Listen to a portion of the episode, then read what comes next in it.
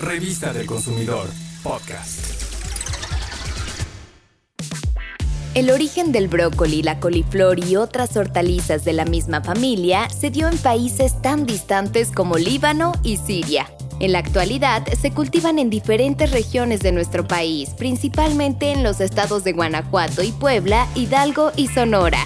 Gracias al trabajo especializado y al cuidado en estos cultivos, los mexicanos contamos con vegetales de excelente calidad. Tan es así que compiten con éxito en el comercio internacional. Al trabajo en su cultivo se suma su tratamiento en las empacadoras, para que los consumidores podamos tener estas hortalizas en nuestras mesas. El brócoli y la coliflor nos dan un excelente aporte de nutrientes.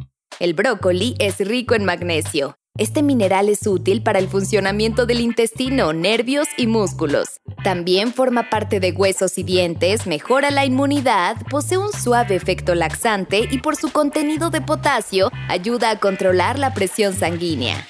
Por su parte, la coliflor contiene vitaminas y minerales que son favorables para el correcto funcionamiento del aparato digestivo. Y escucha algo muy importante, al brócoli, a la coliflor y a otros vegetales de la misma familia, como el brocolini y la coliflor verde o morada, se les atribuyen propiedades anticancerígenas.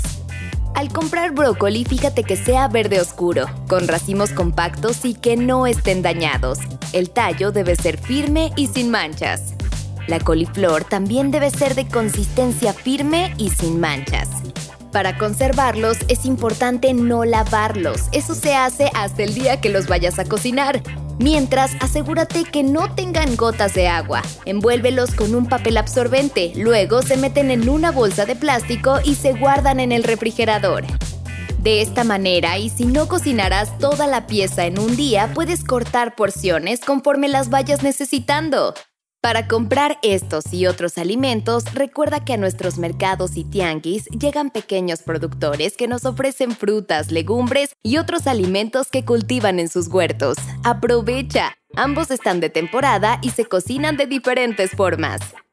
Se pueden cocer al vapor para servirlos como guarniciones en platos fuertes. El brócoli se usa mucho en sopas y cremas. La coliflor se acostumbra capeada, rellena, en tortitas o simplemente con pollo o en escabeche. El brócoli y la coliflor son alimentos frescos y nutritivos que fácilmente puedes transformar en platillos extraordinarios.